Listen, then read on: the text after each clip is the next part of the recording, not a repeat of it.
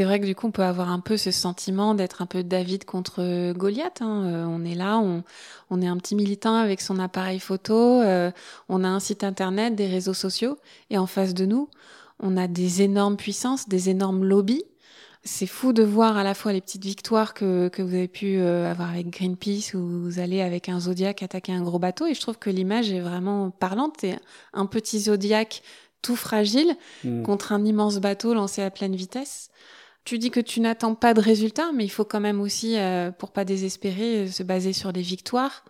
Euh, c'est quoi les victoires, toi, qui t'ont porté le plus, qui font que tu continues quand même toujours ce travail? Alors moi, je m'attache ben, aux dossiers qui sont le plus gagnables, en fait.